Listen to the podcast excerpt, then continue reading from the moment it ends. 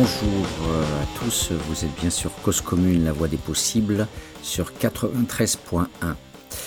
Dans notre émission Les mondes rêvés de Georges, nous poursuivons la lecture et le commentaire de cet ouvrage remarquable, La violence des riches, l'ouvrage de Michel Pinson et Monique Pinson-Charlot, La violence des riches, chronique d'une immense casse sociale. Alors je vous reporte bien sûr aux, deux premiers épisodes, aux deux premières émissions qui ont été consacrées à cet ouvrage, euh, afin de reprendre un petit peu les bases que j'avais évoquées, à savoir qu'il ne s'agit pas simplement de proposer une sociologie de la domination en tant que telle, mais plus largement une sociologie de la corruption alors vous allez me dire, euh, est-ce que c'est pas exagéré? Est-ce que on n'est pas euh, dans une sorte de logique de la dénonciation, comme disent souvent les, universitaires, pour s'en prendre euh, aux militants, comme c'est le cas à l'heure actuelle, notamment une guéguerre universitaire avec Nathalie Heinich, qui dans les grands médias s'en prend notamment à Philippe Courcuff et à d'autres sociologues qui sont dits engagés. Et, donc voilà, le débat est toujours brûlant dénonciation dès qu'on commence à proposer une critique des dominants, une critique du cachet, de la, de la violence euh, souvent imperceptible, parce que, comme le dit euh, effectivement euh, Bourdieu, la violence des dominants est cachée à travers la reconnaissance qu'on les dominait de cette domination. Et donc, du coup, ce n'est plus de la domination, c'est le gentil riche qui donne de l'argent pour, pour l'art, c'est le gentil riche qui va donner un chèque de 20 000 euros lors d'un dîner de gala à Monaco pour la cause du sida, par exemple, ces monnaies courantes. Les riches ont toujours besoin aussi de, cacher, de légitimer leur, leur, grand repas fastueux. Et hum, donc la philanthropie est au cœur, bien sûr, de la gestion de cette richesse et de, cette méconnaissance, reconnaissance, comme dit Bourdieu. Alors, théorie générale de la corruption, hum, vous allez avoir un, un extrait, euh, puisqu'on peut s'autoriser par rapport à un ouvrage, euh, comme dans l'émission Les trois premières minutes, à lire les trois premières minutes d'un ouvrage. Donc euh, je vous lirai bientôt un passage, alors qui est peut-être même un peu, peut-être pas exagéré par rapport à, la façon dont je le dirais, mais qui étonnamment reflète une sociologie critique que l'on n'attend plus des chercheurs aujourd'hui, qui sont la plupart du temps dans des discours plus que euphémisés et qui, euh, on pourrait même dire, euh, euh, tombe sous le, sous le coup de ce que Bourdieu appelait le langage raboté jusqu'au silence, avec beaucoup d'emphase, de, précaution et de hum, voilà d'attendus, de, prérequis autour de la méthode, autour de la façon d'avoir un langage le plus neutre possible pour s'approcher de ce que Weber appelait la, la, neutralité axiologique, la neutralité par rapport aux valeurs, ce qui est quand même un enjeu malgré tout, une tendance. Il ne faut pas tout mélanger non plus. Mais derrière cette neutralité, bien sûr, il y a euh, une immense bienveillance à l'égard de l'ordre établi et du cela va de soi. Donc, théorie générale de la, de la corruption, euh, on pourrait euh, s'attendre à ce que la corruption soit un, aspect mineur de la démocratie, un aspect mineur du fonctionnement des élites. Et c'est comme ça que la plupart du temps c'est perçu à l'université, mais aussi dans les médias. Alors, je rappelle que la corruption peut être un, mécanisme des pauvres. On pense au, barrage artificiel du policier de base euh, sur les routes euh, de l'Afrique, notamment du Maghreb. Mais dans l'ensemble, la, corruption, même si elle, est, elle peut être systématique euh, dans, un pays donné, est essentiellement une position de pouvoir, une pratique de prédation. Et c'est une pratique de pouvoir qui permet d'acquérir légalement ou illégalement, et ça c'est important dans la théorie de la corruption pour sortir de la vision purement juridique, euh, d'ailleurs des dominants eux-mêmes, euh, de la corruption, ça peut être une pratique légale, j'y reviendrai dans quelques instants à travers la citation que, je vais faire, et cette euh, position de pouvoir est un levier pour détourner une partie du, fonctionnement du service public. La corruption est essentiellement entendable euh, au niveau de l'État, au niveau du service public, du bien commun. C'est l'argent du contribuable que l'on vole euh, à la source, euh, d'une manière directe ou indirecte. Direct quand le policier réclame directement de l'argent, indirect quand vous avez des exemptions fiscales, indirect quand vous avez, j'y reviendrai aussi, une justice à deux vitesses, puisque le, droit est au cœur, la question dont fonctionne le droit est au cœur de la question de la corruption. Et donc nous avons un service public pillé, euh, donc un budget de l'État qui est amputé par ces pratiques de détournement. Et ces, actions, bien sûr, sont détachables de l'action publique. Euh, euh, l'action publique devrait être intègre, le, fonctionnaire devrait être, comme dit Max Weber, totalement non corruptible dans le savant et le politique et dans d'autres ouvrages. Max Weber, ce grand sociologue allemand qui a euh, construit aussi la science sociale au début du XXe siècle, nous, donne un peu les grands cadres de ce qu'est euh, l'éthique du fonctionnaire qui applique euh, les règles. Et en fait, l'oxymore, la corruption peut être légale, révèle aussi que la sociologie, ce n'est pas forcément suivre les définitions juridiques. Je ne vais pas du tout suivre la définition juridique de la corruption. En fait, sociologiquement, il s'agit de voir que l'ordre social, la violence des riches, c'est que la corruption est intégrée à l'intérieur même du fonctionnement de l'État républicain. Alors, est-ce à dire que euh, euh, tout n'est qu'idéologie?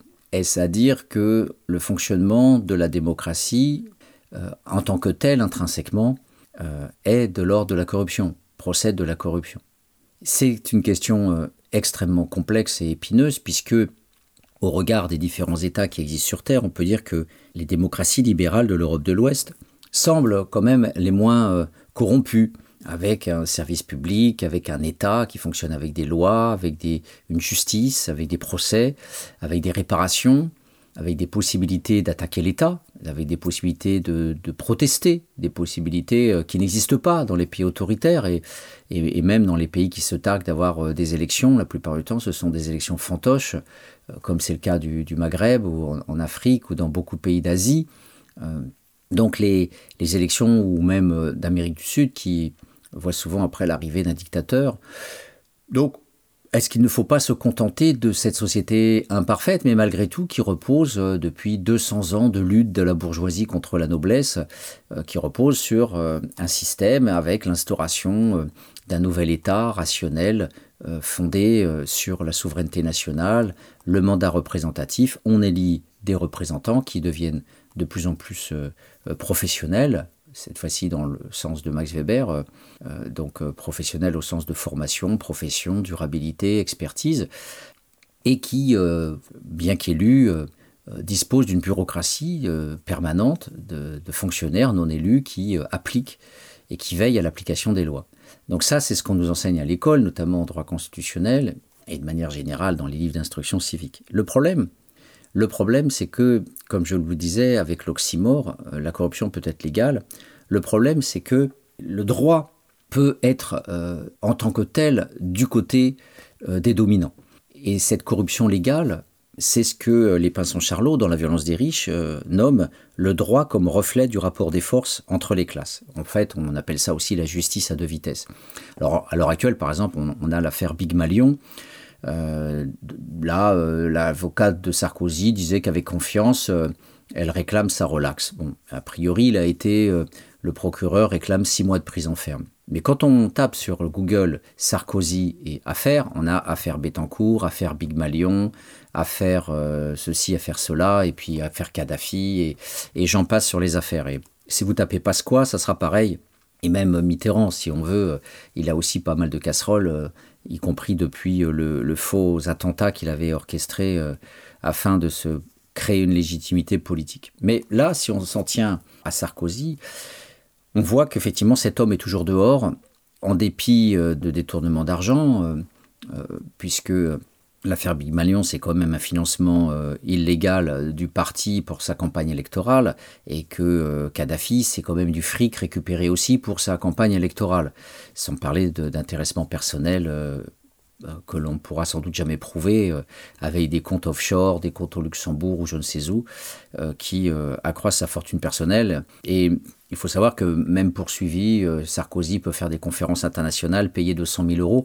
Pareil pour Strauss-Kahn, qui a continué, après les accusations de prédateurs sexuels, il a continué à, faire des conférences un peu partout, euh, le l'ex-président du FMI, qui étaient payés euh, aussi des, dizaines de milliers d'euros. Donc euh, voilà, on ne se fait pas de soucis pour eux au niveau financier, et encore moins au niveau pénal, puisque la plupart du temps, ils sont pas punis, ils restent dehors. Donc il faudrait savoir dans le détail où en est Claude Guéant, par exemple, qui a volé 500 000 euros quand il était ministre de l'Intérieur, et, qui avait notamment, s'était acheté un tableau à 500 000 euros en, détournant l'argent qui est destiné aux, policiers pour payer les indiques, notamment. Et puis, on avait bien sûr Cahuzac, euh, qui a osé dire à l'Assemblée nationale euh, qu'il était transparent, comme on sait, et qui euh, a donc pleuré devant le juge comme un petit bébé pour ne pas être en prison et simplement avoir un bracelet électronique. Donc, ce type d'homme peut effectivement attendrir les juges et obtenir une prison avec sursis ou en tous les cas avec aménagement de sa peine. Voilà, donc euh, le, principe en fait de cette réflexion, c'est de dire que les dominants s'en sortent toujours mieux parce qu'en fait, bah, le droit, c'est non seulement le droit qu'ils ont fabriqué, puisque c'est les bourgeois qui ont fabriqué le droit, le droit civil, même si euh, après on a des variantes, Napoléon, le Code civil, tout, mais c'est quand même Cambacérès qui, qui l'a essentiellement écrit. Et puis il y a l'application, c'est-à-dire qu'en fait le droit c'est un mot abstrait, c'est un mot, et derrière vous avez des humains, et les humains sont des bourgeois, les humains sont des dominants. Et c'est ce petit passage euh, que je voudrais vous lire de la violence des riches, puisque je vous avais dit en première émission que cet ouvrage fourmille de portraits, il fourmille de petits tableaux, et on va avancer vers le général en, s'arrimant en fait aux au petits tableaux, au, au focal. En fait, on pourrait dire que ce livre fourmille de focales. C'est comme un zoom qu'un appareil photo prendrait en gros plan sur un point particulier.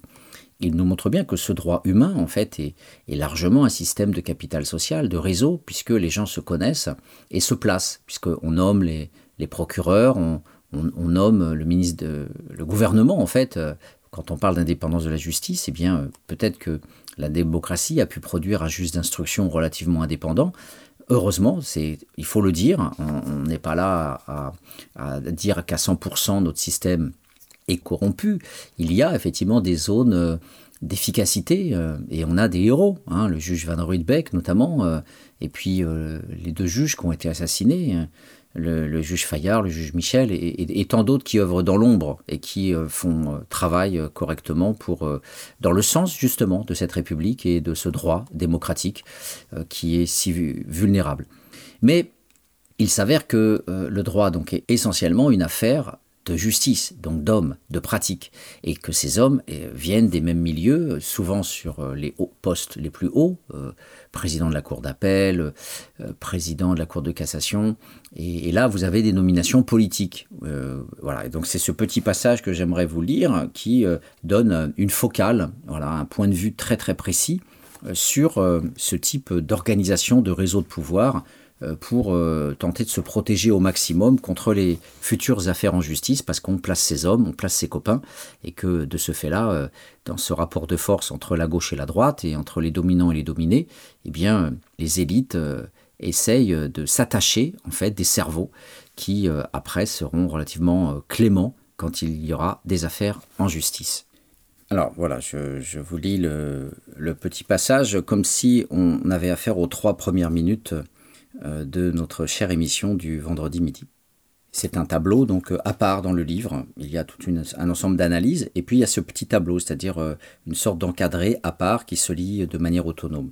Et comme je vous l'ai dit, le titre c'est le droit comme reflet du rapport des forces entre les classes. Alors voilà, c'est compliqué parce que c'est pas la justice à deux vitesses, mais ça veut dire exactement la même chose en langage sociologique. Le droit est souvent perçu comme aussi naturel que le capitalisme, alors qu'il s'agit, comme celui-ci, d'une construction sociale. Nicolas Sarkozy a toujours été très vigilant sur les questions judiciaires, surtout quand il s'agit de lui. Je n'en resterai pas là, a-t-il annoncé au juge d'instruction de Bordeaux, Jean-Michel Gentil, après que celui-ci lui a notifié sa mise en examen pour abus de faiblesse vis-à-vis de Madame Bettencourt, à propos d'éventuels dons financiers à l'occasion de sa campagne électorale présidentielle.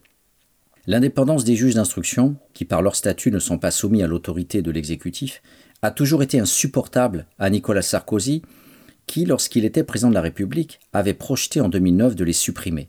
L'alternance politique avec la gauche socialiste au pouvoir peut avoir des aspects positifs puisque Christiane Taubira, ministre de la Justice, a rappelé que l'indépendance de l'autorité judiciaire est garantie par la Constitution. L'ancienne plume de Nicolas Sarkozy, Henri Guénaud, a déclaré sur Europe 1 qu'il contestait la façon dont le juge d'instruction avait fait son travail. Je le cite.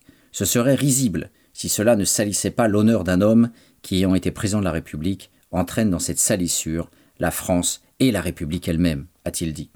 Il a fallu une lettre de menace de mort à l'égard du juge gentil pour calmer du moins publiquement les invectives des sarkozystes, ce qui n'a pas empêché une centaine de députés UMP d'apporter leur soutien à Henri Guénaud. Le 28 juin 2013, le parquet de Bordeaux a annoncé avoir requis un non-lieu en faveur de Sarkozy en l'absence de charge.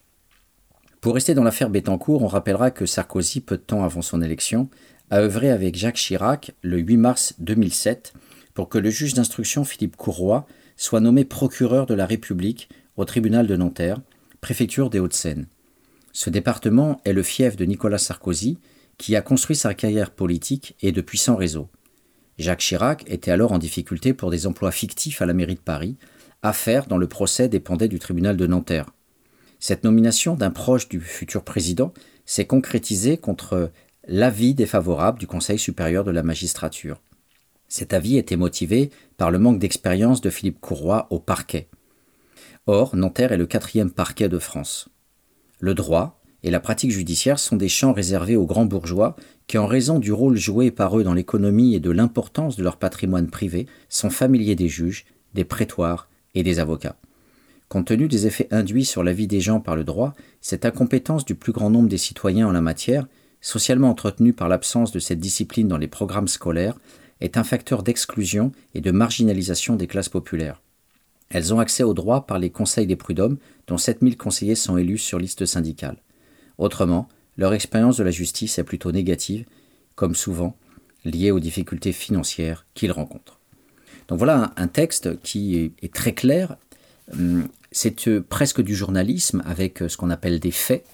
Donc euh, la nomination notamment de ce juge d'instruction Philippe Courroy qui donc s'est concrétisé finalement contre l'avis défavorable du Conseil supérieur de la magistrature. Ça donne à voir deux choses, c'est que ce Conseil supérieur de la magistrature devrait être écouté puisque c'est un conseil des magistrats les plus éclairés, et donc dans la République on devrait s'incliner ce qui n'a pas été le cas. Et d'autre part, eh bien, euh, Philippe Courroy était un copain de, Sarkozy et en plus, euh, ça permettait directement de botter en touche, euh, enfin d'essayer de botter en touche, ce qui n'a pas pu être le cas historiquement puisque Tibéri a payé aussi les pots cassés avec Chirac, qui a dû aussi rembourser de sa poche directement les, fameux emplois fictifs, mais aussi les, frais de bouche de la mairie de Paris. Et donc ça permettait, en nommant ce type-là, de faire en sorte que le copain Jacques Chirac ne puisse pas être trop en difficulté euh, au moment du procès qui dépendait du tribunal de Nanterre. Donc on, voit que des choses assez simples, euh, comme demander à un copain de jouer aux billes avec lui euh, parce que c'est un copain et on sait qu'il va pas nous voler des billes, eh bien le, niveau maternel de ces stratégies est, reproduit. Voilà, on, agrandit la bande de copains et on place un copain euh, dans une position que les classes populaires ne comprennent pas. Qui, parmi les classes populaires euh, va comprendre euh, la différence entre la cour d'appel et la cour de cassation, par exemple, au niveau de la hiérarchie Eh bien, pas grand monde. Et c'est très intéressant que les Pinson Charlot nous disent que cette incompétence est socialement entretenue par l'absence de cette discipline dans les programmes scolaires. Alors ça paraît anodin, de dire ça, mais la corruption généralisée d'un système est d'autant plus facile que le on n'y comprend rien. Et donc du coup, le fait que la République ne s'enseigne pas à l'école, par exemple, euh, le paradoxe du paradoxe, c'est qu'on n'enseigne pas l'école à l'école. Les gens euh, euh, des classes populaires ne savent pas qu'il y a l'accès à l'université et, et, par les meilleurs résultats scolaires, l'accès aux classes prépa. Et j'en faisais partie. Jamais j'ai entendu parler des classes prépa et, et c'est certainement pas mes notes euh, au lycée qui auraient donné l'idée aux, enseignants de m'orienter euh, vers euh, les classes prépa, puisque c'est aussi un moment d'acharnement scolaire pour espérer après rentrer à l'école normale supérieure ou bien de préparer des concours divers et variés. Voilà on peut aussi proposer de rentrer à, Polytechnique euh, euh, avec euh, un niveau mathématique très élevé. Par exemple, si on fait maths sub maths p, on peut rentrer dans des écoles de commerce. On peut revenir après un acharnement scolaire sur Sciences Po. Enfin, il y a voilà tout un ensemble de, de grandes écoles. Et après, une fois qu'on est rentré à Sciences Po, ça grimpe. On peut après passer l'ENA, on peut passer le concours de la diplomatie, etc. etc. Donc il y a tout un ensemble comme ça d'escaliers, de, de, passages qui sont pas connus par le plus grand nombre. Et les fils de prolo, la plupart du temps, vont à l'université. À peu près tout le monde connaît l'université. Alors on sort de son milieu, on a son bac péniblement, eh bien on va euh, presque échouer à l'université. Alors après, il y a les facs de pauvres et les facs de riches. Vous avez euh, même la fac Pasqua, qui est une fac euh, de, de bourgeois une fac privée directement. Mais vous avez euh, la fac élitiste par excellence, c'est Dauphine, où on enseigne l'économie, notamment l'économie libérale. Et puis vous avez les facs dites de gauche, qui sont aussi nommées fac poubelles, euh, qui euh, ont des diplômes dévalorisés, Bourdieu dirait des assignats scolaires, notamment Saint-Denis et, et, Nanterre. ce qui est aussi un paradoxe, puisque au niveau euh, purement scientifique, Nanterre est, une faculté réputée en sciences sociales pour euh, ceux qui se destinent à, l'anthropologie. Voilà. Mais on pourrait euh, voir dans le détail les enseignements des uns et des autres le prestige n'a souvent rien à voir avec la qualité de la science. Voilà, le prestige est attaché, justement à la reproduction des dominants. Par exemple, la fac de droit de Sceaux, euh, eh bien, euh, voilà, ne va certainement jamais former des intellectuels brillants au niveau scientifique dans sciences sociales. Et c'est pareil pour Paris 2 Assas. Mais par contre, ça formera euh, des juristes qui seront bien respectés parce qu'ils sortiront de Sceaux et d'Assas, là où le droit est enseigné par des juristes très orthodoxes, très traditionnalistes, et donc du coup les dominants s'y sentent à l'aise et euh, vont euh, sans, souci pouvoir faire appel à ce type de juristes dans le domaine privé, et bien sûr par la rigueur du droit euh, euh, les, gens euh, de Sceaux ou d'Assas et de Paris 1 bien, auront probablement plus de chances de réussir aussi leur, leur concours, puisque les élèves aussi accédant à ces universités seront des fils de juristes, des fils de magistrats, des fils de policiers, de commissaires de police, ayant eux-mêmes des diplômes de, droit. Donc voilà, c'est ce qu'on appelle la reproduction titre d'un ouvrage d'ailleurs de, Bourdieu et de Passeron, 1970.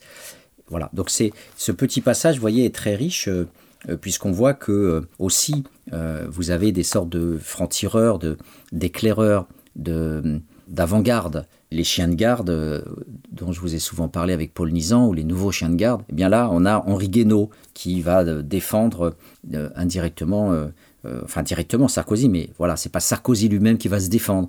Ça sera Henri Guénaud qui euh, est un, homme qui euh, voilà sort aussi des grandes écoles, de l'ENA et qui a une carrière juridique irréprochable, docteur en droit public. Donc il est, euh, il est l'homme de rigueur, l'homme droit, qui va pouvoir protéger euh, un homme euh, corrompu au sens sociologique, c'est-à-dire qui aura la loi pour lui, avec le placement des hommes, etc. Voilà.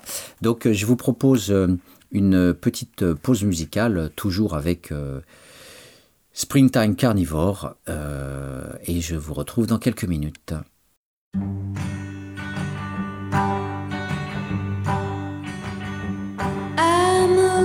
Song, just a love song, waiting for the dance floor to fill in, to be of use for something. Cause commune à Paris, 93 ans en FM et sur le bloc 9A du DAB+. But you haven't figured out yet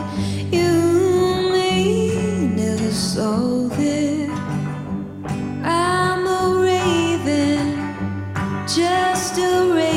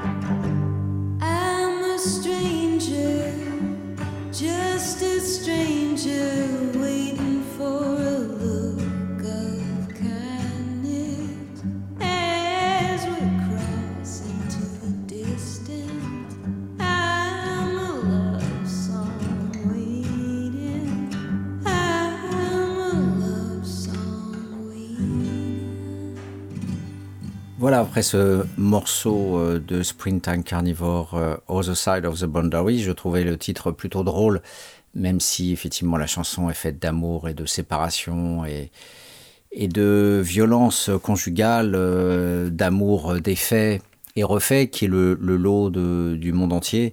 Eh bien, je trouvais le titre plutôt drôle. Voilà, Justice à deux vitesses, Other Side of the Boundary, de l'autre côté de la frontière. Je pense que le message euh, est clair. D'ailleurs, euh, dans cet ouvrage, euh, puisque nous avons centré le propos de ce troisième volet autour de la, du droit et du rapport à, la, à, cet oxymore, hein, la corruption légale, donc je tenais déjà à, proposer ce, premier morceau, ce premier tableau, avec cette citation très éclairante sur ce qu'on pourrait appeler le copinage. Mais il y a des choses qui passent encore plus inaperçues sur, euh, sur la corruption légale. Et hum, c'est tellement savoureux, quelque part, c'est tellement déchirant de vérité que euh, voilà, je, je- tenais aussi à, à citer ce, ce passage, même pas le citer, à le, à le résumer. En fait, quand euh, dans le début des années euh, 90, quand euh, le Parti socialiste a pressenti sa défaite aux élections législatives de 93, Édith Cresson, qui était alors Premier ministre de François Mitterrand, a proposé qu'un article soit ajouté au décret organisant la profession d'avocat. Et ça a permis, à partir du 27 novembre 1991, aux fonctionnaires de catégorie A ou aux personnes assimilées qui ont exercé en cette qualité des activités juridiques pendant 8 ans au moins, d'être dispensés de la formation théorique et pratique et du certificat d'aptitude à la profession d'avocat. Le Conseil national des barreaux a donné son aval, mais pour pouvoir exercer, le candidat n'a plus qu'à prêter serment, voilà, lors d'une cérémonie euh, toute formelle où on s'engage à respecter les principes essentiels de la profession d'avocat. Mais ce n'est pas tout. Un décret, juste un petit décret, d'avril 2012 a élargi la dispense aux personnes ayant exercé une responsabilité publique. Donc le- les ministres et les députés, nous disent les pinsons Charlot, ont ainsi pu profiter d'une sorte d'ébauche de statut de l'élu en endossant la robe noire et en évitant ainsi d'aller pointer à Pôle emploi. Alors, la corruption légale, ici, euh, nous renseigne en fait euh, sur un, principe plus général qui est le drame des élus de la démocratie. La corruption est liée aussi au fonctionnement même de la démocratie. C'est-à-dire que, par un paradoxe pervers, les élus ont peur d'être des sortants battus. Donc, pour éviter d'être sortants, eh bien, euh, la plupart des hommes politiques se placent. Alors, ils se placent dans des commissions Alors il y en a des centaines et des centaines, et ces dernières années, pour faire le ménage, euh, vu qu'il y a crise de l'État et crise du budget, euh, dans le cadre du néolibéralisme, et on a vu que c'est en partie faux, eh bien les, les, voilà, les hommes politiques se placent en fonction des alternances euh, et dans le plus grand silence. Euh, La droite va pas taper sur la gauche euh, quand elle place euh, euh, ses propres euh, affiliés, et puis euh, vice-versa. Donc on se place dans des commissions euh, d'enquête sur euh, la déforestation, sur euh, l'usage du plastique, sur voilà. Et la Cour des comptes a plusieurs reprises a tapé sur ces commissions factices. Et il y a voilà cet euh, artifice qui permet euh, à un homme politique de passer avocat. Voilà donc euh, la corruption au sens de dégénérescence de la profession, de dégénérescence de la compétence, de l'expertise. Eh bien voilà, euh, parce qu'on a exercé des professions politiques, eh bien euh, euh, pour euh, juguler euh, euh, la, la fuite de nos gentils cerveaux, eh bien, on a créé comme ça, ils se sont créés eux-mêmes des chasses gardées, des postes euh, que les classes populaires euh, ne pourront jamais avoir, puisque euh, le décret indique que c'est réservé aux fonctionnaires de catégorie A et aux personnes ayant exercé des activités juridiques pendant 8 ans au moins. Voilà. Donc on peut ne pas passer par le conseil, par les écoles d'avocats et puis devenir directement avocat, cette fois-ci, en ayant euh, directement été élu. Donc c'est par exemple le cas de Ségolène Royal, qui est avocate au barreau de Paris depuis 1994, ou de Noël Mamère depuis 2008, ou encore de François Barouin, avocat à la Cour de 2001 à 2010, et de Claude Guéant, voilà, qui a pu faire valoir sa licence en droit et a pu prêter serment en décembre 2012 au Palais de justice de Paris. Et il a ouvert un cabinet d'avocats avenue Georges V, à deux pas des Champs-Élysées. Voilà, le Claude Guéant qui a détourné 500 000 euros. Et on se demande bien s'il est en prison, celui-là. Voilà, il avait eu un an de prison ferme sur ses deux ans de prison. Et on se demande bien où il est. Moi, je, l'ai vu récemment sur les plateaux, je pense pas qu'il était en prison. Donc là, c'est la justice à deux vitesses, c'est pas la corruption légale, mais là, c'est la, c'est une autre forme de corruption. C'est-à-dire, euh, c'est le fait que, de manière illégale, euh, la justice ne l'a pas enfermé en prison alors qu'il a été condamné à un an de prison ferme. Voilà, c'est une sorte de, déni de justice incroyable, comme euh, euh, pour celle qui a permis à, à Tapi d'avoir 400 millions d'euros avec les magouilles du Crédit Lyonnais et qui s'est retrouvée quand même à la tête du FMI, je me souviens plus de son nom. Et cette dame-là a été reconnue coupable par la Haute Cour de justice de son activité zèle, zéli- zélitique, pourrait-on dire, euh, en faveur de, de Tapi.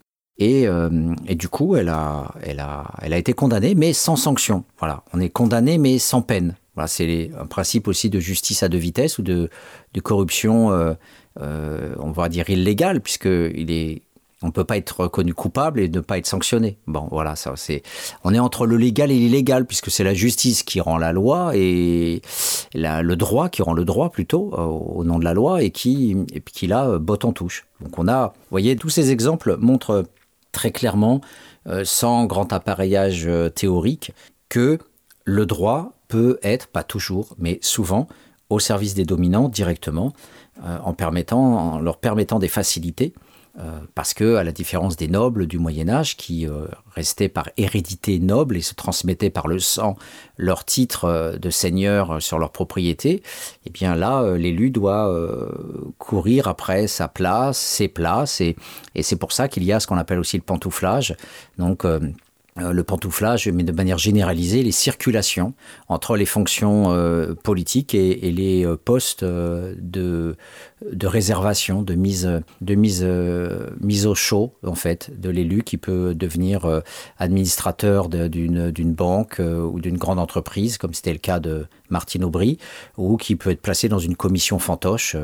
Comme je viens de, le dire, euh, ou qui peut éventuellement ouvrir son cabinet d'avocat. Voilà, donc euh, il y aurait en fait un ouvrage à écrire sur euh, l'espace des possibles dans la corruption généralisée des hommes politiques. Voilà. Alors bien sûr, ce travail-là n'est pas fait en sciences politiques françaises, il n'est pas fait en sociologie politique de manière plus générale. C'est un travail qui voilà, nécessiterait de ne plus être pris par l'idéologie dominante qui aussi, hélas, traverse les cerveaux des, universitaires euh, qui ont peur aussi pour leur carrière en, écrivant ce, type d'ouvrage. Alors imaginez un doctorant sans pouvoir, euh, euh, sans pouvoir, quand il commence sa carrière, imaginez-le faire une thèse sur la corruption généralisée de la République.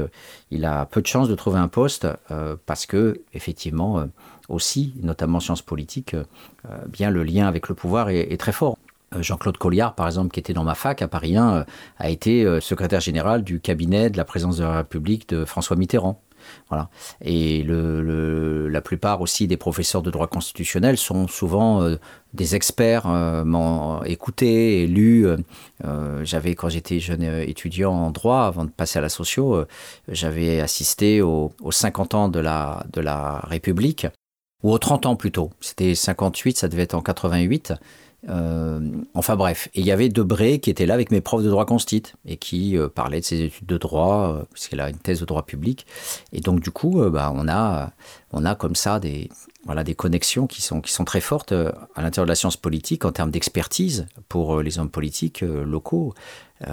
Et de manière plus générale, il peut y avoir aussi, comme c'est le cas, de fonctions de conseil, de conseil du prince, comme Frédéric Savicki, dans mon, dans mon laboratoire, a, pondu un rapport sur le statut des professeurs de sciences politiques. Il a remis euh, à je sais quel ministre ou premier ministre. Donc euh, voilà, ces liens sont, sont très forts et, du coup euh, bah, produisent aussi de la censure, de l'autocensure et des formes de contrôle de ce, que, ce qui peuvent être écrit dans les revues, euh, contrôlées par ces gens-là aussi. Voilà. Donc euh, il est très difficile de produire de la sociologie, critique et c'est pour ça que beaucoup de gens ont, vénéré Bourdieu parce que c'était un des rares espaces de contestation on pourrait dire, de contestation sociologique, de droit à, à, l'objectivation de ce monde social et aux violences du cachet. Voilà. Et les Pinsons Charlot, qui étaient très bourdieusiens, euh, ont une partie de leur vie euh, quand même euh, mis ça entre parenthèses parce qu'il fallait rentrer dans l'univers de la haute bourgeoisie et il fallait montrer patte blanche, donc ils n'ont pas pu écrire tout de suite la violence des riches. Mais aujourd'hui, grâce à leur longue intronisation dans la haute bourgeoisie et l'aristocratie française, eh bien, ils, ils ont des, un catalogue comme ça de trajectoires, de profils que, qui, qui donnent une grande richesse à leur ouvrage, La violence des riches. Voilà, donc je vais maintenant poursuivre euh, sur euh, cette dimension de, justice à deux vitesses, de corruption légale, en, poursuivant aussi euh, le commentaire de, cet ouvrage. Alors, l'ouvrage fourmille de, de descriptions sur lesquelles je reviendrai, bien sûr, et qui, qui évoque le lien entre le droit et le paradis fiscal, entre le droit et l'évasion fiscale, entre le droit et l'accumulation du capital, entre le droit et l'évitement de la justice en cas de détournement d'argent, euh, donc l'enrichissement personnel euh, des élus. euh, voilà, la République en prend un coup, effectivement, parce que c'est pas le service public qui prime, c'est l'enrichissement personnel. Et c'est toute l'œuvre aussi de Max Weber d'essayer de travailler aux conditions de l'intégrité du personnel politique et des fonctionnaires surtout qui sont attachés à l'État. Voilà, le, rejet du politique, euh, bien sûr, est largement lié à toutes ces corruptions, à toutes ces affaires, et que la classe politique, euh, justement, euh, refuse de voir clairement en, minimisant, en disant poujadisme, populisme, tentation de l'autoritarisme, tentation. Alors on parle du Front National, on va stigmatiser le Rassemblement National en disant que voilà la montée du Front National, la, montée du Front National est aussi liée à ce rejet, bien sûr, de, des partis politiques traditionnels, mais ils vont bien se garder de dire on est pourri, on a, faisons le ménage à l'intérieur de nos, de nos structures, de nos paris, puisque je viens de vous le dire, ce sont eux qui, qui votent euh, des lois leur permettant d'être avocats ou leur permettant d'avoir les copains placés à droite à gauche. Donc euh, euh, c'est le problème effectivement de ce double discours euh, entre, entre le discours et la pratique aussi, entre le, discours de dénonciation des errements de ceux qui s'en prennent à eux, hein, euh, le Rassemblement national ou le peuple qui serait populiste, et puis euh, de l'autre côté, euh, le fait qu'eux-mêmes sont dans, dans un discours euh, de coulisses en faveur de leurs intérêts personnels. Alors, ce principe-là de justice à deux vitesses, il est clairement évoqué, page 64, dans l'ouvrage Deux poids, deux mesures, justice de classe et délinquance des pauvres. Et il est vrai que même si, comme je le disais, la démocratie euh, existe et qu'on a un cadre juridique euh, qu'on pourrait appeler exemplaire par rapport au reste du monde. Voilà, la place Tiananmen, euh, les étudiants, euh, 5000 morts, les chars qui écrasent, ça fait une patte humaine. C'était pareil sur la place Tahrir avec Moubarak et ses chars. Donc voilà, la justice, là, ce sont les tanks, c'est les exécutions et ce sont les laogai, euh, camps de concentration chinois où vous piquez un rein euh, avec des cliniques privées. Et voilà, c'est le totalitarisme, euh, la dénégation des droits de l'homme, etc. Alors certes, nos droits de l'homme sont très imparfaits, mais il y a quand même un petit peu de droits de l'homme. Et il y a quand même des possi- possibilités de protester, de manifester, avec toutes les réserves et avec toutes les limites que j'évoque. Et c'est ce qui rend justement compliqué cette démocratie libérale, capitaliste, puisqu'elle tente de concilier des intérêts inconciliables euh, entre euh, l'enrichissement des riches d'un côté et le fait de ne pas faire en sorte que les pauvres soient trop pauvres, parce qu'après ça conduit à des émeutes, ça conduit à des gestes désespérés et euh, voire à des révolutions. Donc il faut que cette justice de classe ne soit pas trop visible. Voilà. Mais en tous les cas, le sociologue, lui, qui nous révèle le cachet, ne prend pas de gants et nous montre très clairement hein, à l'intérieur du droit euh, deux choses qui sont euh, très claires pour que le lecteur puisse comprendre. C'est-à-dire que d'un côté, vous avez le droit qui ne se pratique pas, on ne va pas condamner euh, correctement Sarkozy, Claude Guéant ou, ou Cahuzac quand il le devrait, avec des peines de prison lourdes, mais à côté de ça, on, on va condamner lourdement les classes populaires. Alors c'est le mécanisme des comparutions immédiates. Voilà. Et il est vrai que la- l'analyse sociologique euh, nous montre cette sévérité envers ce qu'on appelle la délinquance. hein. la délinquance, euh, disent les sociologues, en survêtement et capuche, voilà, qui contraste avec la bienveillance envers la délinquance en col blanc. Donc les sociologues nous parlent euh, du fonctionnement de classe d'une justice à deux vitesses. Donc c'est la reprise d'un mot du sens commun en catégorie d'analyse sociologique. Donc là, effectivement, ils peuvent être accusés de sociologie de la dénonciation parce que c'est un mot euh, très fortement connoté politiquement. Mais voilà, ils n'hésitent pas à dire euh, les comparutions euh, immédiates, c'est quoi? Eh bien, c'est à Paris, par exemple, le lundi de 13h30 euh, par la tro- 23e chambre correctionnelle au Palais de justice de Paris, eh bien, on y découvre de façon expéditive la façon dont sont jugés les jeunes, souvent issus de l'immigration. Donc la plupart du temps, la prison ferme semble prévaloir sur la prévention et la compréhension, parce que ces comparutions immédiates sont là pour faire du chiffre. Et hum, comme ils disent, dans la solennité du prétoire et dans l'affrontement à fleuret euh, moucheté euh, de deux mondes sociaux qui se croisent à ce moment-là, euh, le sous-prolétariat des cités et puis euh, le milieu de la, on va dire la, la bourgeoisie petite des, des magistrats et des avocats, on a là tout l'appareillage de cette violence symbolique qui permet justement euh, donc de, de mettre euh, à l'écart euh, la petite délinquance par rapport à, à la grande délinquance des multinationales euh, qui ne payent pas leurs impôts, euh, les, les euh, que même l'Europe n'arrive pas à, assujettir parce que derrière euh, il y a l'État américain, et puis bien sûr euh, tous les paradis fiscaux euh, euh, qui ont été en partie un petit peu démantelés, euh, notamment euh, avec euh, l'accord passé avec la Suisse et le rapatriement euh, euh, de, de tous ces détournements, euh, de tous ces, ces délinquants en col blanc que sont les grandes familles bourgeoises euh, qui plaçaient leur, euh, leurs avoirs euh, illégalement en, Suisse. Voilà. Mais qui évitent la prison parce que euh, ils contactent directement le ministère des Finances et c'est réglé en catimini. Ils ne passent pas, eux, en comparution euh, immédiate. Les sociologues euh, nous disent que cette procédure a été créée par une loi du 10 juin 1983 durant donc le premier septennat de François Mitterrand. Donc c'est pas du tout une mesure autoritaire venant d'un gouvernement de droite euh, extrême. Et ça a été voté avec une majorité socialiste à l'Assemblée nationale. Alors il est dit que la comparution immédiate permet de juger une personne majeure dans un délai très court à la suite de sa garde à vue. Voilà. Et euh, en fait, euh, la plupart du temps, les comparutions immédiates, ce sont les petits vendeurs de cannabis, les manifestants qui sont attrapés par la police dans la rue. Mais là, les sociologues nous parlent essentiellement du premier cas, des sous-prolétaires de, de cité. Et c'est souvent une justice, euh, nous disent des sociologues, qui se, qui se rend dans l'urgence, puisque comparution immédiate, on n'étudie pas le, dossier, euh, euh, voilà, on, y va vite, euh, c'est la, on pourrait dire c'est la, la gestion industrielle du sous-prolétariat. Et là, il suffit, d'ailleurs c'est une, des rubriques du canard enchaîné, hein, de, du, du palais de justice, d'aller voir les, les petites affaires des, des petits délinquants.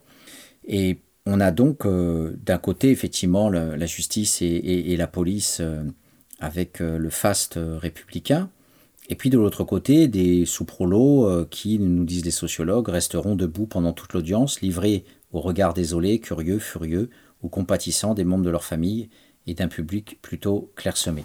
Alors qu'ils nous parlent d'une petite, petite observation ethnographique, euh, ils nous disent euh, cet après-midi-là, ce sont de jeunes hommes qui jettent autour d'eux des regards incertains, de nationalité française parfois, mais avec des origines lointaines.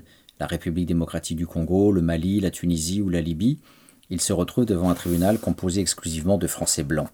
La précarité, le chômage et le travail non déclaré sont tellement le lot commun de tous ces jeunes inculpés que l'un d'entre eux répondra au président du tribunal qui lui demande sa profession Je suis en CDI. Formule qui traduit l'essentiel avoir un travail stable. Quant à choisir son travail, il ne faut pas rêver. Les magistrats ont opté en toute liberté pour des études de droit. Dans le monde des jeunes inculpés passant en comparution immédiate, on ne choisit pas une carrière, on bénit le ciel lorsqu'il vous accorde un boulot, quel qu'il soit. Alors je les cite aussi dans ce passage, la pauvreté et la clandestinité se conjuguent parfois avec des pathologies plus ou moins lourdes.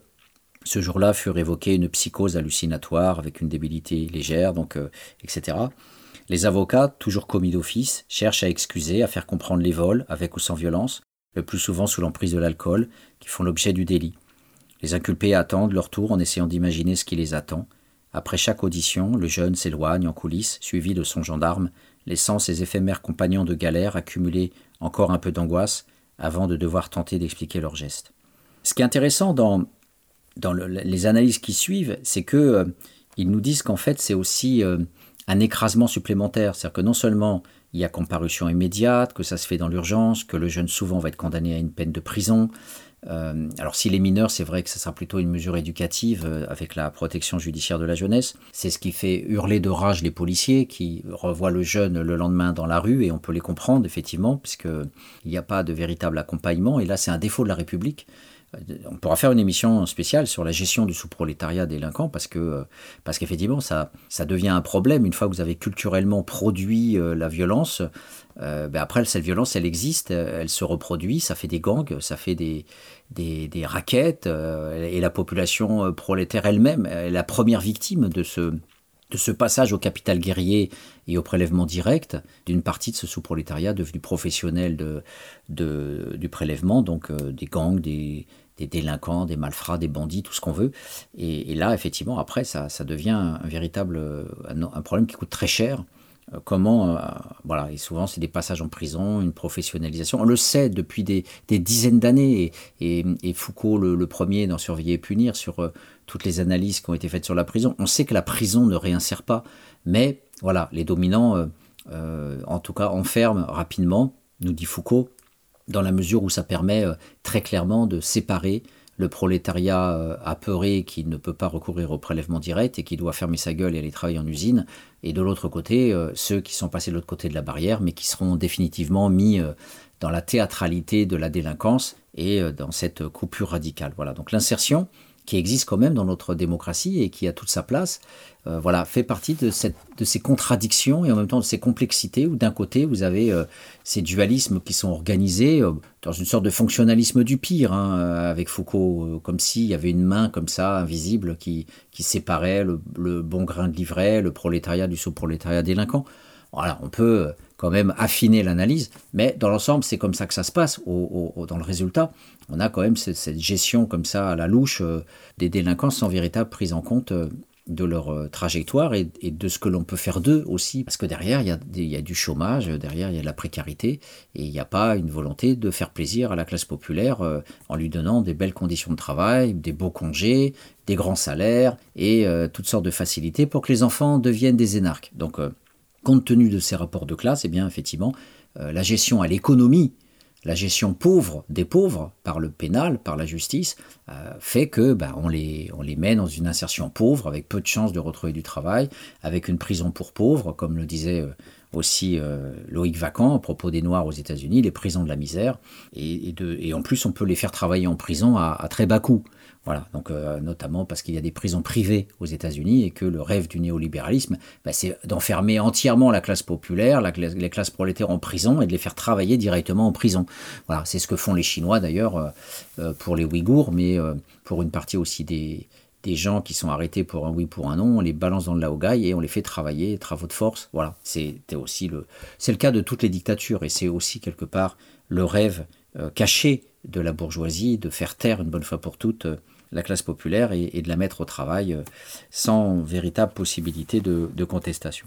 Donc les pinsons Charlot nous convient à cette euh, configuration théâtrale d'un tribunal, disent-ils, où la scène voit surgir des coulisses et y disparaître les acteurs dans un décor de colonnades et de fresques aux motifs symboliques chargés transformer l'arbitraire de la parole juridique en sacré, en exécution d'une volonté quasi divine, puisqu'émanant de la société.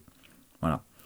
Euh, et c'est donc euh, une sorte d'écrasement symbolique supplémentaire pour euh, ce qu'ils appellent les jeunes délinquants, et où finalement les tentatives d'explicitation dans l'urgence avec un avocat commis d'office eh bien, sont plutôt des, sortes de, de, bafouillages brefs, confus, formulés à voix basse, euh, sur un rythme, disent-ils, hésitant et syncopé. Voilà, c'est le langage en plus dominant qu'il faut utiliser avec les belles paroles. Et, bien sûr, le rap et le verlan n'a pas sa place dans, dans ces scènes-là.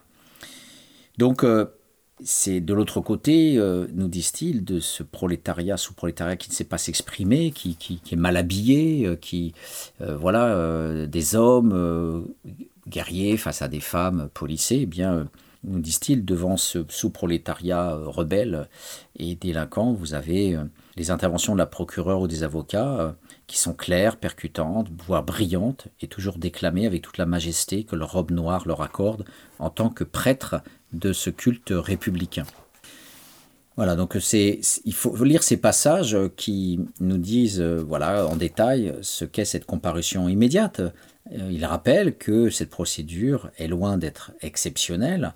En 2002, 38 300 affaires ont été traitées en comparution immédiate, alors que euh, celles qui ont fait l'objet d'une instruction ont été un peu moins nombreuses, 37 400. L'écart s'est creusé puisqu'en en 2011, les comparutions immédiates sont passées à 43 000 contre 17 000 affaires faisant l'objet d'une instruction. Donc pour euh, finalement les dominer, c'est comparution immédiate avec une peine rapide. Et euh, de l'autre côté, vous avez une justice plutôt lente, euh, donc ce qu'on appelle les affaires, 17 000, avec une instruction. Donc on prend le temps d'étudier les dossiers et, d'avancer. Donc euh, la justice à deux vitesses, là, elle est très claire quand les passants Charlot nous parlent de comparution euh, immédiate. Et notamment sous Sarkozy, il est dit que les procureurs ont reçu l'instruction de limiter l'ouverture d'informations judiciaires, donc de renforcer encore les comparutions immédiates. Les sociologues nous disent que la prison, ferme ou avec sursis, est presque toujours à la clé lorsqu'après délibération, les peines sont énoncées devant le parterre de la charrette de délinquants du jour. Donc c'est finalement euh, une justice donc, qui finalement voilà, rentre dans ce qu'on appelle la corruption généralisée. Mais il ne faut pas oublier aussi que la magistrature, euh, à l'intérieur de l'État républicain, est souvent en lutte avec la police, qui voudrait des peines exemplaires et, plus rapides. Euh, Mais les magistrats sont résistants. euh, ils essayent aussi d'orienter les jeunes vers les mesures éducatives de la protection judiciaire de la jeunesse, les éducateurs donc du ministère de la Justice. Ils essayent d'éviter de, de mettre en place la peine planchée qui a été votée par Sarkozy, où il y a une sorte d'application euh, automatique euh, du- d'une peine en cas de récidive, voilà, et qui, euh, qui est relativement peu appliquée par les magistrats. Donc on, on a quand même l'exercice de la démocratie, de l'éthique, de la morale, il y a quand même des contre-pouvoirs. Et c'est aussi intéressant de ne pas voilà, être dans une sorte de fonctionnalisme du pire et de parler d'une corruption généralisée. Non, c'est, il y en a, il y a ce mécanisme de, des dominants que, que, ce livre traque, hein, dans la violence des riches, dans toutes ses dimensions. Mais il y a quand même, euh, bien sûr, des marges de manœuvre. il y a des résistances, il y a euh, du professionnalisme, il y a des principes de droit qui sont évoqués, et puis vous avez euh, aussi un militantisme des juges, puisqu'on voit que certains juges sont beaucoup plus en guerre contre ces hommes politiques corrompus que d'autres. Voilà. Donc certains ont plus d'éthique, plus de morale, plus d'engagement que, que d'autres euh, magistrats. Voilà, donc euh, on finit page 68 en disant que l'emprisonnement souvent est immédiat, avec un mandat de dépôt délivré séance tenante en 2010. Sur les 15 947 mandats de dépôt délivrés, toutes procédures confondues, 15 291 ont été signifiés à l'issue d'une comparution immédiate. C'est-à-dire que l'information qui est délivrée, euh, quelle que soit la procédure en France, eh bien, l'emprisonnement, les mandats de dépôt, c'est systématiquement lié à la comparution immédiate. Sur l'ensemble des affaires jugées en correctionnel, seules, on pourrait dire, les affaires en comparution immédiate entraînent la personne en prison, alors que la plupart des autres, la quasi-totalité des autres affaires jugées en correctionnel n'entraînent pas un emprisonnement. Donc on voit bien que la gestion du sous-prolétariat, c'est l'emprisonnement versus euh, euh, des amendes, euh, des rappels à la loi, des menaces, voilà, du côté des, des cols blancs et des classes moyennes, quand elles sont condamnées, bien sûr. Donc on voit que le droit, le droit est traversé par ces rapports de pouvoir, comme il le disait au, départ, et, donc on, on a bien là un système de, de- de corruption légale, puisque on n'a pas d'illégalité, puisque c'est la justice qui est rendue. Mais on voit bien que la justice est rendue de deux façons très différentes, selon que euh, on ait un nom, on soit connu, euh, ou on ait du pouvoir euh, pour, pouvoir faire jouer de la notoriété et de la respectabilité, et ou que de l'autre côté, on soit perçu comme un, petit barbare, un, un petit monstre ou une petite racaille. Voilà, pour digérer tout ça, je vous propose une seconde pause musicale avec toujours notre groupe Springtime Carnivore et, et comme on est dans les blessures, euh, je vous propose le titre euh, Two Scars.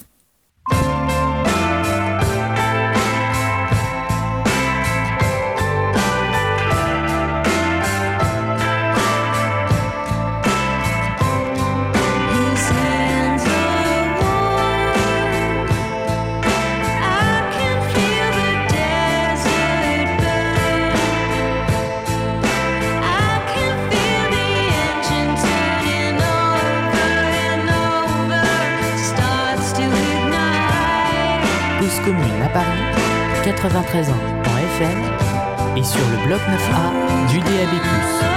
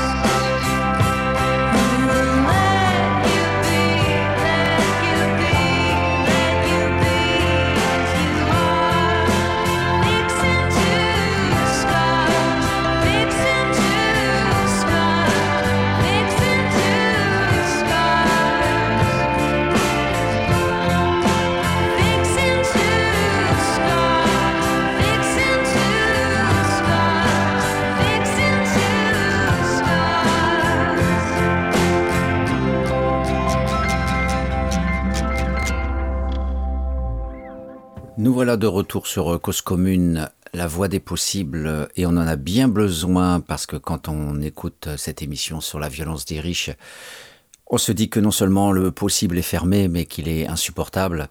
Et ce possible, pour le moment, en tous les cas, c'est beaucoup de corruption légale. Alors je continue l'exposé, euh, et les mondes rêvés de Georges devient un véritable cauchemar. Mais c'est comme ça, je me souviens beaucoup d'acteurs, de travailleurs sociaux, de, de différents publics, euh, d'enseignants, de CPE auprès desquels j'intervenais et qui et, euh, disaient mais la sociologie démotive, la sociologie nous rend extrêmement pessimistes parce qu'effectivement, se prendre en pleine figure les, les déterminations sociales, les, les injustices sociales, les inégalités sociales, les corruptions, les détournements d'argent, les favoritismes, les clientélismes, les népotismes. On va continuer sur les ismes. Eh bien, effectivement, avec tout ça, ça, ça, ça obère le futur et ça, ferme un peu les portes et on a l'impression que tout est joué euh, à l'avance. Dans une grande mesure, d'ailleurs, euh, tout est joué à l'avance et il est clair que quand la voix des urnes ne sert à rien, eh bien, derrière, on se rend compte que les manifestations non plus et qu'avant d'arriver à quelque chose qui ressemble à une émeute, euh, eh bien, c'est très coûteux en, temps, mobilisation, en, en œil, on pourrait dire aujourd'hui, avec les, les balles de défense et puis les grenades de désencerclement. Donc, euh, ces nouveaux outils euh, tragiques qui n'ont rien à faire euh, dans le maintien de l'ordre. Donc, voilà. Donc, le détournement d'argent, le thème essentiel d'aujourd'hui, en fait, est aidé par le droit. Voilà. Donc, c'est le moindre des paradoxes, c'est que on va appeler ça par cet oxymore la corruption légale. Et il y a en fait tout un ensemble de mécanismes, comme une toile d'araignée, qui favorisent euh, l'illusion, c'est-à-dire la méconnaissance, hein, comme je le disais en, recitant euh, un des rares sociologues critiques sur cette terre. euh, il y a tout un ensemble de phénomènes qui convergent. Et il n'y a pas que le fait que les élites, tout simplement, dans leur coin, détournent. On va donner quelques exemples précis pour voir comment cette corruption légale peut fonctionner avec de la vaseline. Et hum, il est vrai que j'ai déjà parlé de capital social, et, là, on va en avoir un, un bel exemple. Euh, en fait, la, fraude, notamment le détournement d'argent, quels que soient les noms que, l'on va utiliser, fonctionne aussi avec euh, l'illusio. L'illusio, c'est la croyance que les dominants sont forts, que les dominants sont des gens d'exception. Et la violence des riches, euh, chez les Pinsons Charlot, euh, page 141, nous parle de la fiction des surhommes. Ils nous disent les dominants ont intérêt à être perçus comme des êtres d'exception. La bourgeoisie doit persuader et se persuader elle-même de son bon droit, euh, qu'elle travaille, mais qu'elle, euh, même si euh, elle, alors, il cite Paul Nizan, que je cite aussi souvent. Travaillant pour elle seule, exploitant pour elle seule, massacrant pour elle seule, parce que Paul Nizan a écrit au début du XXe siècle, donc c'était en pleine période de capitalisme expansionniste et colonialiste. Travaillant pour elle seule, exploitant pour elle seule, massacrant pour elle seule, il lui est nécessaire de faire croire qu'elle travaille, qu'elle exploite, qu'elle massacre pour le bien final de l'humanité. Elle doit faire croire qu'elle est juste, et elle-même doit le croire. Monsieur Michelin doit faire croire qu'il ne fabrique des pneus que pour donner du travail à des ouvriers qui mourraient sans lui. Et d'ailleurs, une grande partie des, ouvriers de Michelin qui sont entretenus avec un fort paternalisme, des aides pour euh, accéder à, à une petite maisonnette, comme fait aussi la famille Peugeot, c'est très bien détaillé euh, dans l'ouvrage de Michel Pialou et Christian Corouge, dialogue entre un ouvrier OS et un sociologue. Donc ces aides, euh, euh, le fait d'avoir des salaires légèrement supérieurs aux autres, le fait d'avoir des, petites aides euh, diverses en cas de nécessité, voilà, tout ce paternalisme-là, Michelin et Peugeot sont deux dynasties séculaires qui, qui l'utilisent. Voilà, donc il cite Michelin à, cette époque-là et Paul Nizan, effectivement, donc est cité par les passants Charlot. Je parle souvent des chiens de garde, voilà. Et, donc on a, elle a besoin de journalistes, elle a besoin de, gens, de turiféraires, de zélateurs euh, qui euh, font croire à la télé en permanence que ce sont des, surhommes. Donc cette image est construite largement par euh, les diplômes des grandes écoles, par les médias qui ne, cessent de vanter les mérites et les scores et les résultats de tel ou tel patron, en oubliant bien sûr le travail acharné des ouvriers. Et donc euh, il cite notamment un, journal euh, de France 3 le 29 juin 2012 euh, qui évoque cette question de- des chasseurs de tête et, des, salaires. Donc je vous reporte aussi à cet ouvrage pour tous ces faits bien décrits qui, montrent comment le capital symbolique, hein, l'illusio, la croyance que les, riches sont des surhommes, est, est traité par, par les médias. En fait, voilà. Et en fait, derrière ça, on apprend quoi? Eh bien, on apprend la corruption légale. La corruption légale, c'est quoi? Eh bien, au lieu d'avoir des salaires relativement euh, moyens, euh, parce que le conseil d'administration euh, serait visible par les syndicats, par l'État, etc. Quand l'État est honnête, pour aller vite, eh bien, la fiction, derrière cette fiction, en fait, il, y a aussi le fait que il y a un- un- une externalisation en fait du salaire. C'est-à-dire qu'en fait, au lieu que le conseil d'administration dise à tous les salariés, ben voilà, on va payer les patrons 2 millions d'euros, on a les médias qui disent que ce sont des surhommes et les les conseils d'administration qui dit eh bien c'est pas moi qui fixe les rémunérations euh, du PDG en fait euh, c'est c'est un comité de rémunération. Donc vous avez ça page 142 donc vous nommez des administrateurs extérieurs. Et en fait quand on regarde bien le parti communiste euh, dans les années 30 parlait des 300 familles à propos des 300 grandes familles bourgeoises qui tenaient le pays. Eh bien ils avaient raison. Même si c'est très peu sociologique à l'époque, puisque c'était essentiellement un argument politique pour donner à la classe ouvrière une vision claire du capital, eh bien, en fait, c'est relativement vrai. Avec la concentration du capital, eh bien, euh, page 143, je les cite, les patrons des sociétés du CAC 40, celles dont les capitalisations boursières sont les plus importantes, font en effet partie d'un même monde social. Ainsi, 98 administrateurs sur les 445 qui composent les conseils d'administration des sociétés du CAC 40, soit 22%, détiennent en fait 43% des droits de vote. Donc, ces administrateurs sont nombreux à siéger dans plusieurs conseils d'administration.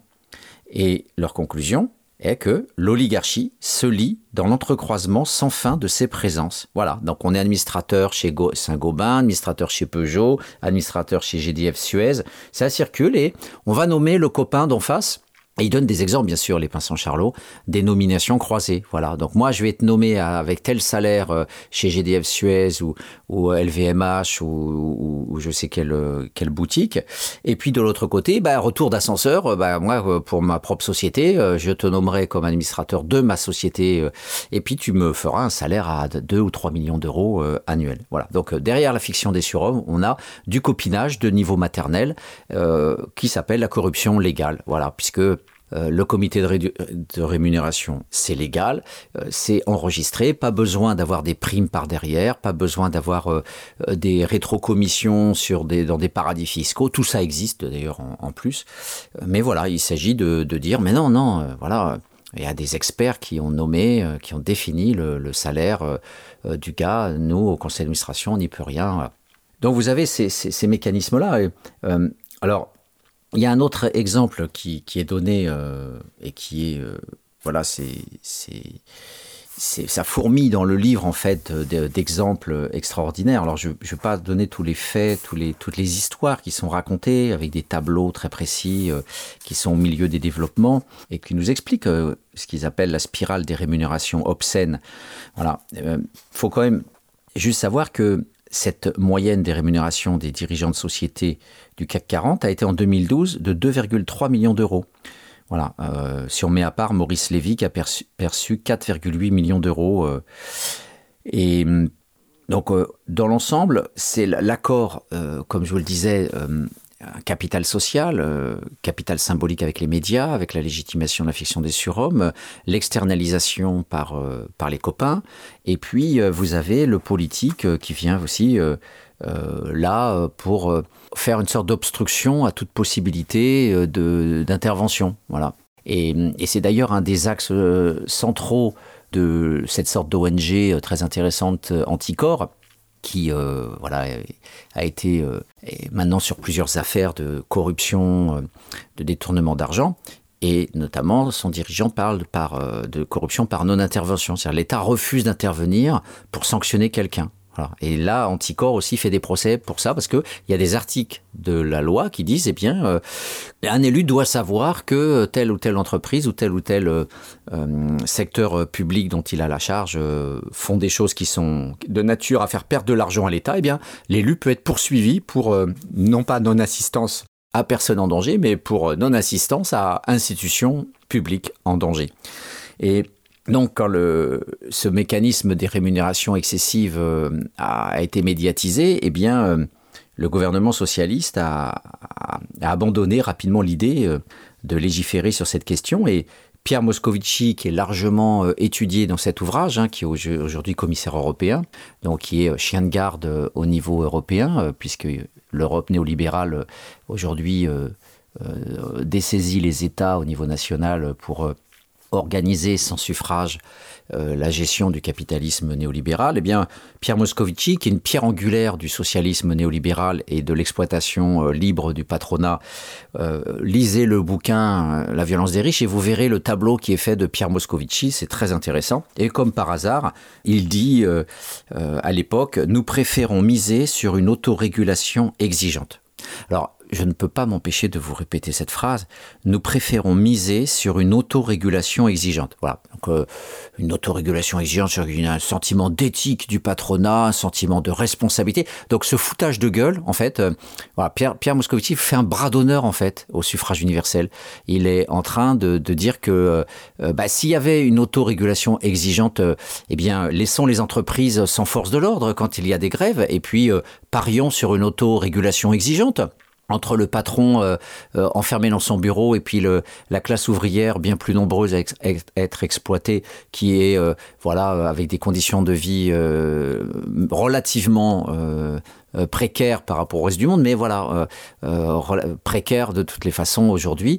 Eh bien, parions sur cette euh, autorégulation exigeante et disons aux acteurs sociaux, aux, partenaires sociaux, comme on dit aujourd'hui, eh bien, euh, voilà, euh, traitez entre vous, euh, voilà, vous savez, une, une vision solide, dure, ferme de votre sens de responsabilité. euh, Vous allez vous retrouver ensemble autour d'une table. Voilà, vous avez. On va, on va parier sur l'autorégulation. Ben non, on envoie les forces de l'ordre et, euh, et on vient au service tout de suite du, patronat. Donc, quand il s'agit des élites, eh bien voilà, c'est la fameuse phrase euh, de Guizot, hein, le grand producteur du libéralisme au niveau de l'État en France, Guizot, qui disait euh, laissez faire, laissez passer. Voilà, autorégulation exigeante, laissez faire, n'intervenez pas, ne contrariez pas les patrons, ne les gênez pas dans, dans leurs affaires. Voilà. Et euh, bien sûr, le patron euh, Bernard Arnault s'est empressé, euh, après la phrase de Moscovici, de dire il faut éviter de figer les règles. Voilà. Surtout, dit-il, amener à évoluer sans cesse dans un environnement international mouvant. Voilà. Donc on voit bien comment la corruption légale fonctionne avec des tirs croisés. Hein. vous avez plusieurs paramètres qui font qu'au bout du compte, vous avez une toile d'araignée où le dominé croit euh, que finalement ce système a un sens et qu'il est probant. Alors que derrière, euh, vous avez euh, des gros fils, euh, des gros fils que n'importe quel acteur de théâtre pourrait sortir dans une farce euh, euh, voilà, qui serait jouée par la Commedia dell'arte. Et hum, la seule différence, c'est que le journaliste en cravate noire et qui est sérieux quand euh, il vient parler en invitant des économistes néolibéraux, euh, eh bien, voilà, le- les, gens, les gens, pour aller vite, les gens vont le croire et on se retrouve, voilà, avec euh, des injustices de, cette nature. Alors, les patrons, pour produire ce capital symbolique aussi, comme on l'a vu avec le paternalisme, la philanthropie, eh bien, les patrons donnent de l'argent. Alors, ils ont donné de l'argent, euh, comme j'évoquais à l'instant, Michelin et Peugeot, ils donnent de l'argent pour l'accès à la petite maison, où c'était les, les- maisons ouvrières qui s'enchassaient comme ça, les unes dans les autres, euh, dans, dans les, fameux corons à l'époque. Eh bien, toutes ces, toute cette philanthropie, ce mécénat, ce, paternalisme, voilà, euh, va permettre de dire, voyez, les patrons sont généreux, les patrons sont bons. C'est un peu la même façon quand, quand vous avez un joueur de football, Zidane, qui va créer une association, euh, voilà, pour légitimer le fait qu'il a des millions d'euros et qu'il est plus dans la cité populaire de Marseille et qu'on va le traiter de salaud parce qu'il il redistribue pas un peu son pognon. C'est le cas de tous les joueurs de foot, c'est un peu le cas aussi des, acteurs de cinéma ou des qui se font d'ailleurs une super belle image et qui, investissent d'ailleurs sur leur image parce que quand Brad Pitt donne un million d'euros pour Haïti, on ne sait pas à quoi ont servi ces un million d'euros. Et ben voilà, tout de suite euh, la cote internationale, on va aller encore plus le voir au cinéma. Donc voilà, il faut redistribuer un petit peu. C'est pour ça qu'il y a ces repas euh, de salopards euh, euh, à Monaco, plaque tournante du, blanchiment de la drogue, hein, un rapport d'un député socialiste sur le- les, banques à Monaco. Et on va faire un beau gala avec des belles robes, avec des beaux bijoux, avec des gens qui parlent bien pour nous faire passer la pilule. De ces repas à plusieurs millions de dollars. Euh, et on va faire un chèque de 20 000. euh, Je me souviens d'un article du Canard enchaîné. Un, chèque avait été donné de, de 20 000 euros pour euh, le, le sida à l'époque. Voilà. Donc, euh, toute cette production symbolique eh euh, participe de la corruption déjà au sens culturel. hein. On, abaisse les, le sens critique, la capacité citoyenne, on, on détériore le sens éthique et corruption au sens classique, euh, puisque tout ça, au bout du compte, fait gagner beaucoup d'argent euh, légalement. Euh, voilà, par euh, euh, déduction fiscale. Et justement, les riches qui utilisent le mécénat ne le font pas que pour le capital symbolique, ils le font aussi pour payer moins d'impôts. Et, c'est la corruption légale là qui est parfaite dans la mesure où vous avez tout un ensemble de niches fiscales. Quand vous avez beaucoup d'argent, ben, vous pouvez ne pas payer d'impôts, ou pas beaucoup, en bloquant un peu cet argent dans des niches euh, donc vous allez investir aux Antilles avec la loi Pinel, euh, vous allez investir dans l'art, hein, dans le mécénat, euh, le grand patron qui à la fois passe pour un, un type qui adore les arts et la culture, donc qui fait partie de l'humanité. Alors ce type-là, comment pourrait-il exploiter ses ouvriers? Il fait partie de l'humanité, il est un généreux donateur pour des œuvres d'art, pour la beauté de la culture, du patrimoine français, la restauration des châteaux ou des, musées euh, de, de, de mode ou, de, produits euh, d'architecture ou l'art euh, d'avant-garde, comment cet homme-là ne, pourrait-il pas passer pour un type sympathique, un type agréable, etc. Et tout ça participe dans la construction de l'image à faire passer la pilule des rémunérations pornographiques. Et, donc la corruption légale vient participer à ça euh, au niveau légal. Alors je vais, dans mon timing des, trois minutes, je, vais euh, commencer par vous donner la phrase page 169. Il s'agit d'un véritable détournement d'argent public. On est bien dans la corruption légale, mais légale. Alors de quoi s'agit-il? Eh bien, il s'agit de, ces fameuses défiscalisations quand on investit dans le mécénat, quand on donne euh, du fric pour l'art. Alors je vais lire le passage qui est euh, éclairant et qui permet de voir qu'on est bien dans ce thème-là, c'est-à-dire le pouvoir politique vient aider le patronat à gagner de l'argent en faisant du mécénat. Donc c'est un, système circulaire euh, qui permet finalement de gagner à tous les coups et de gagner dans tous les, angles, puisqu'on est à la fois un, généreux donateur, on participe à l'avenir de l'humanité et en plus on a des déductions euh, fiscales. Donc voilà, pas besoin d'aller planquer son fric dans des paradis fiscaux, puisque c'est directement euh, la France le paradis fiscal euh, à ce niveau-là. Alors, c'est vrai que la violence des riches, il faut le lire aussi parce que ça montre, comme je le disais dans l'émission 1, euh, l'émission 1, euh, que en fait euh, le Parti socialiste, le gouvernement Mitterrand et compagnie, avec, euh, on parle souvent du virage de 83 avec Fabius, mais bon, voilà, dans l'ensemble, les, élites du Parti socialiste étaient déjà des, bourgeois énarques qui ne pouvaient pas faire la révolution, et, même en 80-83, c'était pas le cas.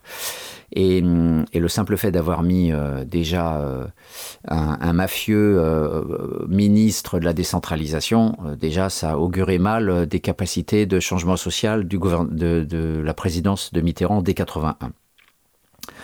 Alors, en plus, c'était un type, je me souviens plus de son nom, euh, maire de Marseille, euh, euh, mais en, tout cas, c'était un mec qui, adorait les duels, enfin, vous voyez, capital guerrier de, mafieux. Et, donc, euh, voilà, on peut pas, voilà, c'est la grande lutte sur Marseille, c'est d'arriver à, à échapper, voilà. Et j'avais lu un, un bouquin CRS à Marseille de Maurice Agulon qui évoquait déjà les accointances entre le, maire euh, et, la mafia, et, et notamment pour tuer des syndicalistes, et pour tuer des, voilà, les, en 47 notamment. Donc, euh, c'est tout un système euh, local, euh, voilà, glauque, au cœur de la République, euh, qui, euh, qui devrait être démantelé, mais ce système ne l'est pas, bien sûr, euh, parce qu'il y a aussi des réseaux, notamment corses, qui sont dans la mafia et aussi dans la police, et sans parler de ce que Pasqua a pu faire en Afrique aussi, y compris son département, comme le canard enchaîné le disait, qui avait investi aussi en Afrique, donc des trucs de délire, un département qui a la liberté d'investir en niveau international. Bref, euh, je, reprends le fil du propos pour euh, en finir avec cette émission euh, tragique, hein, viol- violence numéro 3, la corruption légale, elle est là. Le, système démocratique est de part en part un, système de, de, de favoritisme en faveur des riches. Alors, je lis ce petit passage. Les socialistes sont venus au secours du propriétaire de la plus grande fortune de France, Bernard Arnault. Lorsque celui-ci, à travers le groupe LVMH, a été mis en difficulté dans la construction de son musée d'art contemporain. Certains habitants du 16e, ayant déposé un recours devant le tribunal administratif contre la fondation Louis Vuitton pour la création, le permis de construire a bien été mis en sursis, donc à exécution le 20 janvier 2011. Bien que non dépourvus de pouvoir, les riverains hostiles au projet ne semblent pas avoir fait le poids devant la fondation. Le lobbying mis en œuvre a abouti à ce qu'on appelle un cavalier législatif. Alors vous allez voir ce que c'est. Un amendement glissé subrepticement, c'est-à-dire euh, clandestinement, dans un texte de loi consacré au livre numérique. Vous imaginez la perfidie d'élus qui euh, vont. Alors, je, poursuis. Six lignes votées à 22h30 le mardi 15 février 2011 par 30, 30 députés UMP et PS, hein, 30, hein, la- l'Assemblée c'est quand même presque 500 députés, ont permis au chantier de reprendre. Voilà, un cavalier législatif. En fait, vous glissez un petit texte de loi tout petit qui s'appelle un amendement et vous le glissez dans un autre texte législatif. Donc ça, ça, ça, ça devrait passer en cours de justice. Hein, ça devrait, en fait, on devrait couper la tête à la Fouquier-Tinville à, ces gens-là pour crime majeur euh, euh, d'État. Puisqu'au lieu de faire un débat public, alors je, rappelle quand même que les gens qui parlent de populisme dans le bouquin d'Olivier Hill et, com- et compagnie à la découverte sur le populisme nous disent euh, le populisme c'est changer tout de suite euh, la société et euh, c'est donc une forme d'autoritarisme parce que la démocratie c'est le débat, c'est le temps de la réflexion, c'est prendre le temps euh, de bien euh, préparer ses arguments, euh, d'avoir un débat intellectuel, rationnel dans une société évoluée, civilisée. C'est ça la, teneur en fait euh, des gens qui défendent la démocratie libérale et qui d'ailleurs en passant euh, voilà font du zèle politique euh, derrière leur étiquette universitaire et, vont nous dire voilà quand le, le peuple est contre la classe politique eh bien euh, en fait ils veulent le changement tout de suite euh, voilà des augmentations de, de salaire des exemptions fiscales immédiates voilà. Mais non, non, ils veulent aussi euh, l'éthique, l'honnêteté, la droiture politique. Voilà. Et, là, là, dans l'exemple que je viens de vous donner, c'est tout le contraire. Donc, euh, que nos exégètes du populisme commencent par traiter ça, commencent par parler de ça, hein, euh, et nous disent voilà, là, on a bien un cavalier législatif, on a bien de la manipulation, on a bien un truc sans débat, sans vote euh, euh, réel. hein. Il n'y avait pas euh, 4- 500 députés, il y en avait 30 rapidement un soir à 22h30. Donc, qu'on nous parle pas de mandat représentatif et de temps, euh, euh, de rationalité, etc. Voilà. Et qu'est- et qu'est-ce qui s'est passé au bout du compte? Eh bien, euh, voilà, en fait, il s'agit que du fait que ce lobbying, euh, il y a notamment un petit gars qui s'appelle Christophe Girard, qui est adjoint socialiste à la culture de Bertrand Delanoë, qui est aussi le directeur de la stratégie dans le groupe LVMH de Bernard Arnault. Alors, euh, délit d'intérêt, enfin, euh, franchement, là, délit d'initié, ou qu'est-ce qu'on pourrait dire encore? Bah, Le copain, il est, à- il est à la fois, il il est jugé parti, il est à la fois chez Bernard Arnault, le patron, et puis il est en même temps adjoint politique de, de la Noé. Vous voyez? Le mélange des genres. Donc, euh, bonjour sur la séparation des pouvoirs. Vous avez directement les élites de la société civile, du privé, qui sont dans le pouvoir politique. Donc, quoi de plus facile après? Il n'y a pas d'un côté l'Assemblée nationale, il y a puis de l'autre côté les patrons. Non, voilà, vous avez une circulation, vous avez une fluidité, une continuité. Hein, comme euh, la mythologie politique à propos du colonialisme français, c'est la continuité territoriale. En droit public, on appelle ça la continuité territoriale. Vous allez en Martinique et vous avez les fonctionnaires qui vous parlent sans rire de la continuité territoriale. Alors évidemment, les, Antillais euh, bien noirs euh, vous regardent en disant mais 6000 km de mer, t'en fais quoi? C'est pas grave, répond le blanc. T'as 6000 km de continuité territoriale. Bon, ben voilà, ben là, on a une magnifique continuité du pouvoir, euh, puisque euh, finalement, en réseau, en capital social, vous voyez, euh, le mec, le, Christophe Girard, eh bien, va directement parler au nom de, de Arnault, son pote, et il va aller directement dire à Bertrand Delanoë, écoute, mon pote, Arnaud, il est emmerdé là par l'obstruction des riverains, là, tu peux pas faire quelque chose. Et, et donc, Delanoë appelle ses petits copains au pouvoir. Et puis euh, réseau de droite, réseau de gauche, tout ça, ça se retrouve dans la franc-maçonnerie ou ailleurs. Ah oui, je fais du populisme. Oh là là, je, je, suis en train de dire ça. Voilà ce que vont dire euh, les, les, fameux euh, zélateurs, les chiens de garde finalement, pas loin, hein, qu'ils puissent lire Paul Nizan. Ils verront qu'ils pourront se retrouver comme dans un miroir. Et là, on a le Conseil constitutionnel qui, euh, là aussi, dans la violence des riches, euh, le Conseil constitutionnel est magnifiquement bien égratigné puisqu'il va euh, valider un certain nombre de, choses, par exemple le dessaisissement de l'État par rapport au déficit public qui est remis à l'Europe, eh bien, ça, c'est quelque chose qui renvoie à une perte de souveraineté nationale. Et, ben, le Conseil constitutionnel avait s'était déclaré non compétent. Vous voyez, c'est le, le mouvement anticorruption, anticorps, qui nous dit la corruption, c'est aussi le fait de ne pas intervenir, de se dessaisir, de dire ça ne me concerne pas. Voilà, encore un exemple. La corruption légale du Conseil constitutionnel, je ne, je ne suis pas compétent, je me dessaisis. Ah ben, là, le Conseil constitutionnel a jugé conforme ce cavalier législatif. Alors, vous voyez l'expression aussi. Les dominants vont pas dire. euh, alors, excusez-moi, pardonnez-moi pour l'expression, parce que là, ça, là, là, effectivement, euh, quand je vais utiliser cette expression, ça va être encore euh, quelque chose qui va être utilisé contre moi. Donc, finalement, je vais pas la dire. Mais Voyez l'expression cavalier législatif. Qu- Qu'est-ce qu'on fait au peuple quand on utilise ça? Cavalier législatif. C'est très joli. C'est magnifique. Cavalier législatif. On, est dans, on est dans la poésie, voyez. Alors qu'en fait, il, s'agit de, quoi euh, au bout du compte euh, Eh bien, relisez le journal du Père Duchesne. Vous connaîtrez les expressions que j'utiliserai. Euh, le Père Duchesne, c'était un journaliste révolutionnaire qui, qui suivait de très près ce que faisaient les élus pendant la première période de la Révolution, tout au moins celle où Napoléon n'est pas venu massacrer le peuple hein, en 1795 et, et- après. Donc n'oubliez pas que voilà, le destin social de Napoléon commence par la répression sanglante du peuple à coups de canon. Voilà, sympathique, comme euh, le 1er mai, c'est les Américains qui ont euh, tué à, coups de mitrailleuses des centaines d'ouvriers. Le 1er mai, c'est ça. Voilà, donc, euh, donc du coup, on a un magnifique, finalement, espion, cavalier législatif, et le Conseil constitutionnel a dit Ok, d'accord, je, juge conforme ce- ce- cette petite magouille, euh, car il répond. Alors, magouille, bien sûr, ils n'ont pas dit ça, ils ont dit cavalier législatif, car il répond à un but d'intérêt général suffisant.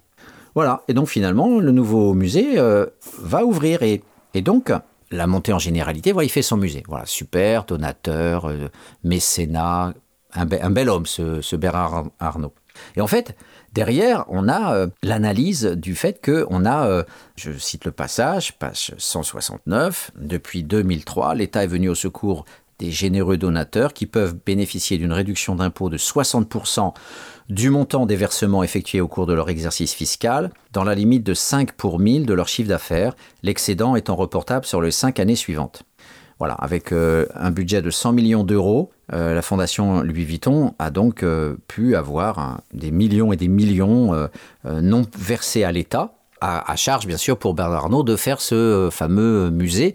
Mais, encore une fois, peut-être que, entre guillemets, vous allez vous dire qu'il perd de l'argent parce qu'il faut bien qu'il fabrique ce musée avec du béton et, et payer des gens, etc. Donc, c'est de l'argent qui sort. Mais en même temps, ça permet de ne pas payer des impôts. Vous avez un musée, vous paraissez comme étant un- une gloire de l'humanité. En plus, vous faites payer les gens qui rentrent quand même dans la fondation, donc vous gagnez quand même de l'argent. Et puis, vous pouvez aussi, voilà, euh, être présent sur le marché de l'art, avoir une légitimité. Vous avez une fondation, Louis Vuitton, euh, voilà. Et puis, vous pouvez euh, à partir de là refaire de l'économique, du fric à partir euh, du- de l'art euh, et du culturel, puisque vous avez une crédibilité et que euh, vous êtes aussi vu comme un personnage d'exception. Donc du coup, les autres patrons du monde sont admiratifs et eux-mêmes sont pris dans ce capital symbolique et, viennent vers vous pour, pour célébrer votre gloire et vous proposer de, de nouveaux projets.